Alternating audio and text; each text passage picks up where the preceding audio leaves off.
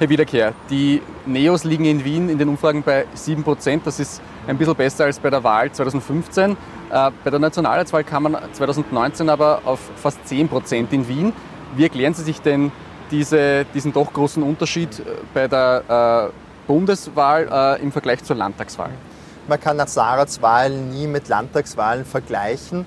Und vor allem jetzt, nach der Krise, wo vor allem die regierenden Parteien auch davon profitiert haben, ist es ein starkes Zeichen, dass wir sogar besser dastehen als bei der letzten Landtagswahl. Wir hatten damals knapp über 6,2 Prozent und haben damit schon viel bewegen können. Wir sind die konstruktive Kontrollkraft in der Stadt und so wie die Umfragen ausschauen, wird genau dieser Kurs sogar noch gestärkt.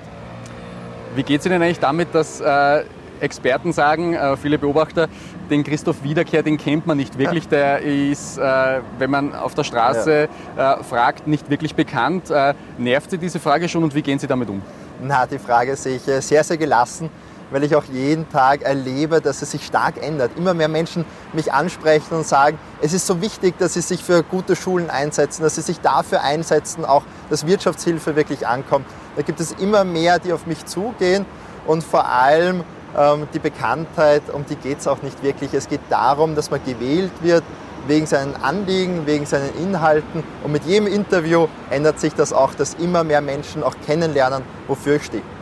Wie schwierig ist vor allem für eine kleinere Partei Wahlkampf in Zeiten von Corona? Man kann da nicht mhm. auf Tuchfühlung gehen mit den Wählern. Das äh, Ganze findet äh, oft unter Ausschluss der Öffentlichkeit statt.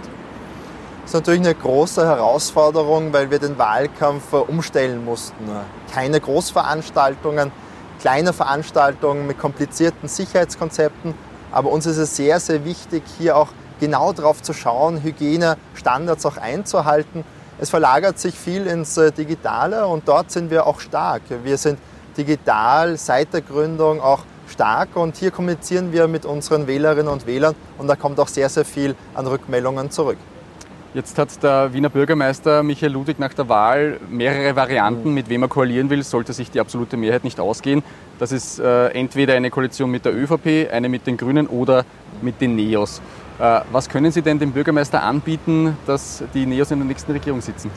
Ich kann ihm auf jeden Fall meine Haltung und meine Prinzipien anbieten, weil für mich ist klar, eine Regierungsbeteiligung darf nicht dazu führen, dass man die eigenen Werte aufgibt. Und das habe ich bei den Grünen jetzt auf Bundesebene und auch in Wien immer wieder gesehen. Aber die Haltung in einer Regierung ist wichtig.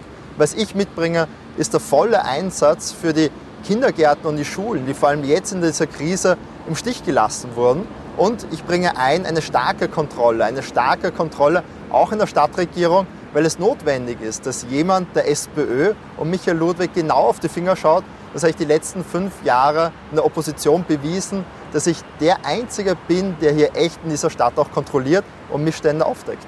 Warum sollte sich die SPÖ das antun, einen Koalitionspartner ins Boot zu holen, der sie kontrollieren will? Mhm. Weil es wichtig ist, auch eine transparente Politik zu leben. Immer mehr Menschen wünschen sich das auch. Nämlich, dass Politik nicht nach Freundalwirtschaft und mit Misswirtschaft passiert, sondern fair, mit Anstand und vor allem transparent. Mit uns würde es hier ganz viele Reformen auch geben, dass es mehr Kontrolle durch den Stadtrechnungshof gibt zum Beispiel, dass die Parteien endlich auch kontrolliert werden dürfen, weil es kann niemand nachvollziehen, warum jeder kleine Kulturverein überprüft werden darf, aber die Parteien nicht. Und mit uns würde es hier diese Veränderungen geben und diese Veränderungen wären auch gewünscht. Sie haben gesagt, äh, dass Sie in einer Regierung gerne der Bildungsstadtrat mhm. wären. Was muss sich denn äh, grob gesagt ändern im Bildungsbereich? Sehr viel. Leichter wäre, was muss sich nicht ändern weil wir haben einen Bildungsnotstand in Wien. Vier von zehn Kindern können nach der Pflichtschule nicht ordentlich lesen und schreiben. Und das ist wirklich schlimm, weil da geht es darum, dass man nach der Schule nicht einmal ein Bewerbungsschreiben schreiben kann, dass man keinen Job findet, dass da eine ganze Generation AMS auch herangezogen wird. Und ich möchte das Gegenteil. Ich möchte, dass jedes Kind auch gute Chancen hat, unabhängig davon, wie viel Geld die Eltern haben oder in welchem Bezirk man aufwächst. Und dafür braucht es mehr Unterstützung, schon für die Kindergärten. Es braucht mehr Personal an den Schulen. Es braucht auch eine verstärkte Ganztagsschulen. Hier braucht man viele Maßnahmen, um die Schule auch ins 21. Jahrhundert zu bringen.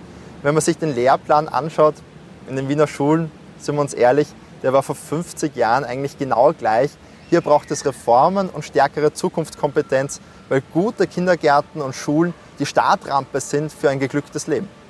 Äh, ein großes Thema in Wien, eigentlich ein, ein Dauerbrenner-Thema seit, seit Jahren, äh, ist das Thema Integration auch äh, in den Schulen. Der Integrationsbericht zeigt, dass zwei Drittel der Kinder mit Migrationshintergrund die Bildungsstandards nicht erreichen. Was wäre denn da die Lösung der NEOS? Hunderte Lehrer mehr, was müsste man da konkret ändern? Hm.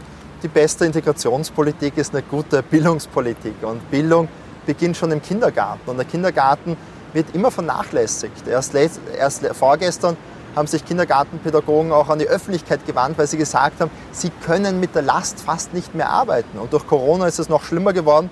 Man muss beim Kindergarten ansetzen. Wir brauchen viel kleinere Gruppen. Wir haben aktuell ein Betreuungsverhältnis von einer Pädagogin, einem Pädagogen auf bis zu 25 Kinder. Das sind viel zu große Gruppen.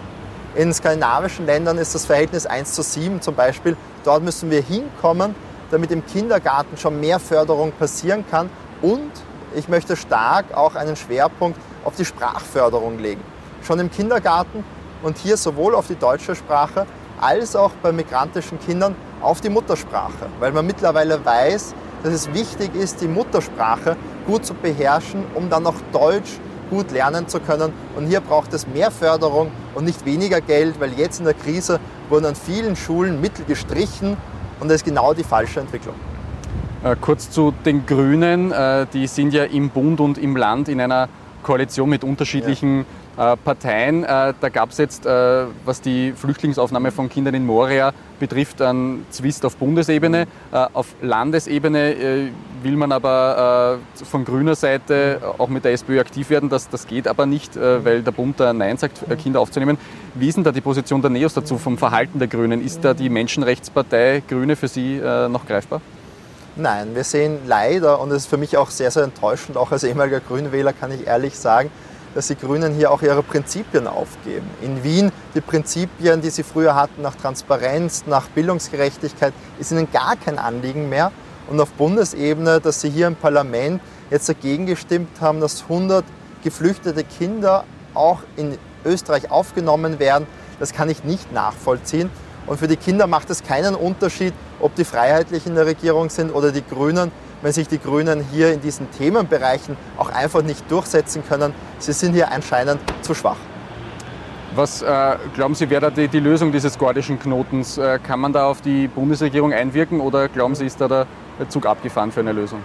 Äh, ich setze mich äh, sehr, sehr stark dafür ein, dass äh, Kinder, die in griechischen Lagern im Freien schlafen müssen, im Dreck, und jetzt im Herbst auch frieren werden, eine Perspektive bekommen bei uns. Und wir haben Kapazitäten, zumindest 100 geflüchtete Kinder aufzunehmen. Das war meine Initiative auch im Landtag. Auf die Initiative hinweg ist ein Beschluss gefasst worden, gemeinsam mit Rot-Grün. Und ich erlebe ganz viel Unterstützung aus der Zivilgesellschaft. Ein Christian Konrad hat sich zum Beispiel bereit erklärt, auch ähm, als Pate zur Verfügung zu stehen für diese 100 Personen. Es gibt ganz viele Organisationen, die mithelfen wollen.